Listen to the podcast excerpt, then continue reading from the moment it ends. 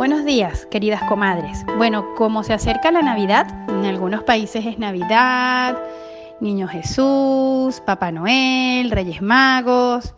Em, bueno, entonces yo lo que quería era como que compartiéramos eh, ideas, por ejemplo, para ah, ideas de regalos, ideas de, mm, bueno, como mm, de cómo celebramos nosotros la Navidad, si hacemos calendario de Adviento o no, por ejemplo, si qué ponemos en el calendario de Adviento, ¿no? Hay quien pone bombones o chocolate o caramelos, hay quien pone objetos, hay quien hace como una especie de juego de como de pistas o de o de juegos para hacer en familia o de hay quien pone actividades relacionadas con la Navidad.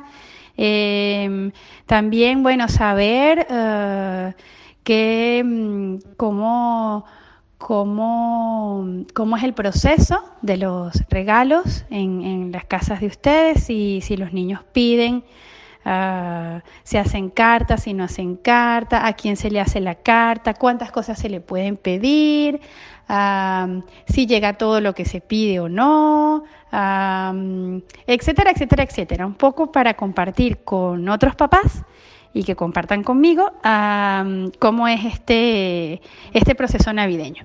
Si tienen alguna cosa que consideren relevante y chévere de compartir con otros papás, pues me encantaría escucharla.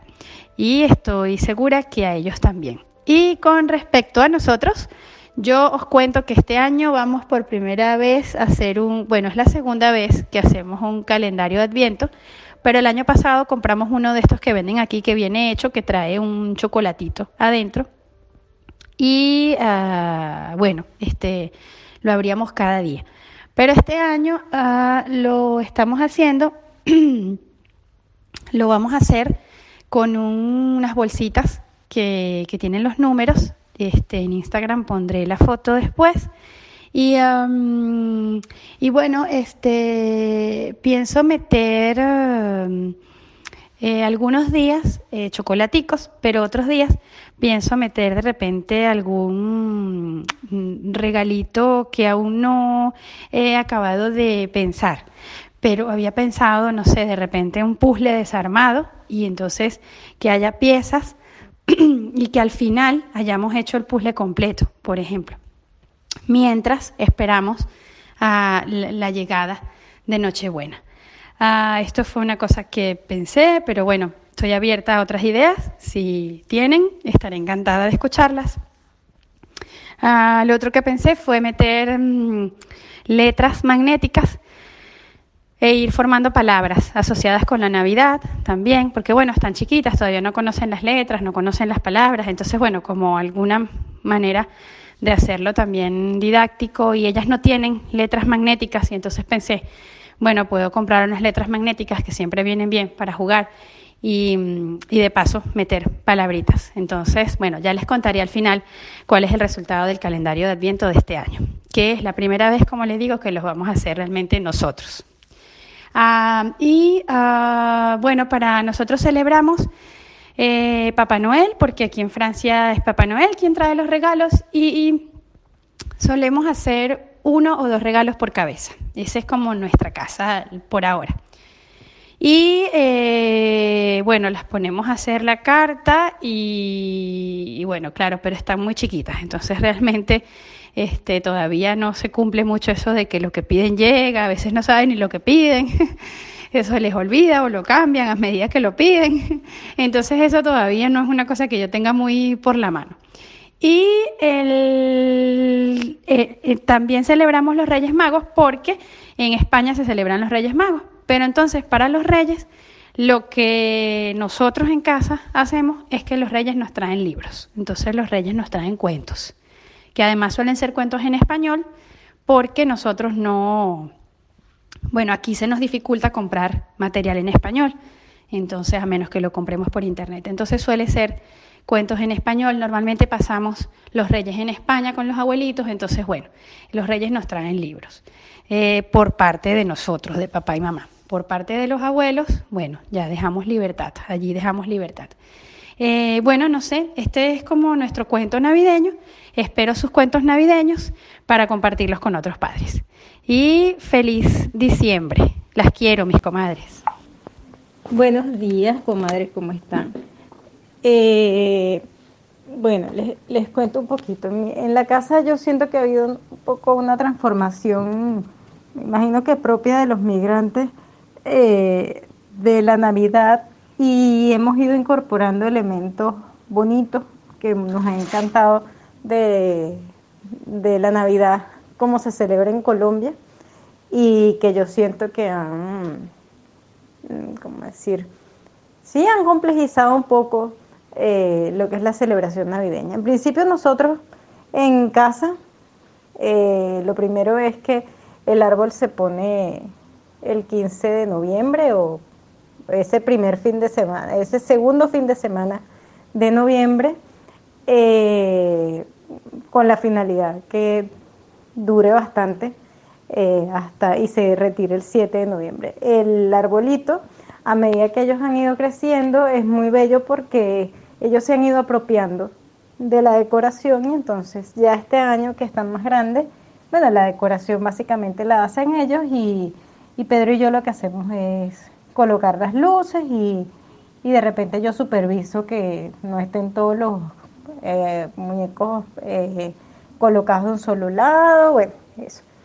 Eh, cuando estábamos en Venezuela yo tenía una tradición que es que cada año, desde que nació Emiliana, yo compraba como un muñequito y cada año, se, además de las bambalinas, estos eran muñequitos como de estos cosidos y entonces íbamos, eh, y entonces ya cuando nos fuimos a Venezuela tenemos unos cuantos y eran como, sí, era, la verdad es que se convirtió en una tradición ellos la esperaban a ver qué, qué muñequito venía. Esos se quedaron en Venezuela, por supuesto.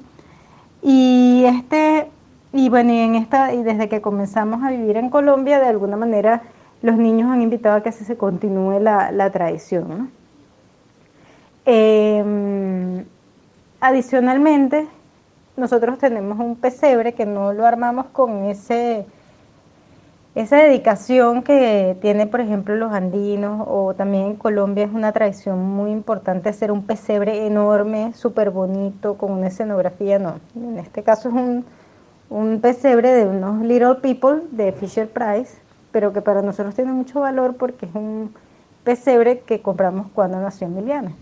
Entonces, es un pesebre que acompaña a las niñitas y, es un pesebre móvil, el que le dio un significado muy hermoso este año y que creo que se va a quedar así, eh, fue Pablo. Siempre de alguna manera lo ha sido, eh, de esa, ha sido de esa manera, pero no con las palabras que él lo expresó, que es que el pesebre se coloca en un lugar y él comentó que, bueno, que mientras no estaba el niño Jesús, ¿qué hacían los demás personajes? Porque se iban a aburrir esperando desde el 3 de diciembre hasta que llegara el niño Jesús. Entonces cada día él le pone una escenografía nueva y entonces es un pesebre lúdico. Es un pesebre donde él se imagina lo que están haciendo los pastores o lo que están haciendo eh, los Reyes Magos, o lo que está haciendo la Virgen María y los animales. Eh, y San José, entonces, y el ángel también entra en escena ahí. Entonces es muy divertido y, bueno, y, es un significado de disfrute y de conexión directa con, lo que son los símbolos de la Navidad, ¿no? Eh, este año también se ha incorporado todo el tema de iluminar el balcón de la casa. Eh, eso en Venezuela no tiene ningún significado, pero en Colombia sí, en Colombia iluminan los balcones. Eh, por su, en general, y quien insistió en eso fue Pablo. Él, soñaba con que ilumináramos el balcón, entonces este año se iluminó el balcón a petición de él. Eh, no, no conozco esa tradición de, del calendario de Adviento, me parece hermosa, pero ni, ni la corona de Adviento tampoco la, la, la practicamos. Eh, seguimos como con las tradiciones de la carta, escribirle la carta al niño Jesús, eh, que ya lo hacen independiente y cada quien pide lo que desee con ciertos límites que nosotros ponemos. y, bueno, y la noche de Navidad continuamos con la gastronomía típica de, de Venezuela. este, ayaca, pan de jamón, y lo he a hacer yo porque eh, ninguno de esas, de esas variedades existe eh, allá en Colombia, entonces bueno, me toca a mí aprender a hacer cada uno y para conservar la tradición. E incorporarlos a ellos también en la, en la preparación y eso es súper divertido. Y cuando les digo que hemos introducido temas relacionados con la celebración de la Navidad en, Colombia, es que en, Colombia tienen una celebración de la Navidad muy linda, que ellos comienzan el 7 de diciembre eh, con una eh, celebración que se llama la Noche de las Velitas. Y ese día toda la gente sale a la calle, coloca unos faroles con velas y es el día previo a la Inmaculada Concepción, al día de la Inmaculada Concepción. Y el significado que tiene es que se ilumina la tierra para facilitarle el ascenso, eh, una cosa por el estilo. Eh, el tema es que es muy bello porque todo el mundo se congrega, bien en el vecindario, en las familias, se reúnen y entonces eh, ese encendido de las velas es excusa para conversar con los vecinos, es excusa de fiesta, es excusa de, celebrar la llegada de la Navidad y de compartir, ¿no? Que, además es lo más bello. Tiene esa tradición que es conectarse con el otro y, también eh, conectarse a través de algo divertido, ¿no? Y, todo el tema de la luz. Eh, y, a mí me fascina ese, esa tradición y, a los niñitos también. Y luego se celebra lo que son las novenas. Las novenas, me imagino, es una tradición religiosa. Y entonces también, eh, nueve días antes de, de la Navidad, se, organizan unos cantos, unas oraciones, eh, que se hacen en familia, se hacen en comunidad, y al final de cada novena se comparten eh, dulces típicos o comida típica navideña que en Colombia es natilla, manjar blanco, eh, ¿qué más? Una cosa que se, llama desamargado. Bueno, eh, son, son, varias cosas. Entonces, de nuevo, es muy, es un llamado a, la unión familiar, a estar juntos, al, al, abrazo comunitario, por llamarlo, y, y esas han sido em, tradiciones que hemos incorporado y, a las que asistimos eh, de manera activa en nuestra comunidad porque los niños las disfrutan muchísimo y yo la verdad es que también. Bueno, eso es lo que nosotros hacemos en Navidad. Un besito. Esto fue Comadres, nuestro WhatsApp de madres convertido en podcast. Si te gustó, síguenos y compártelo.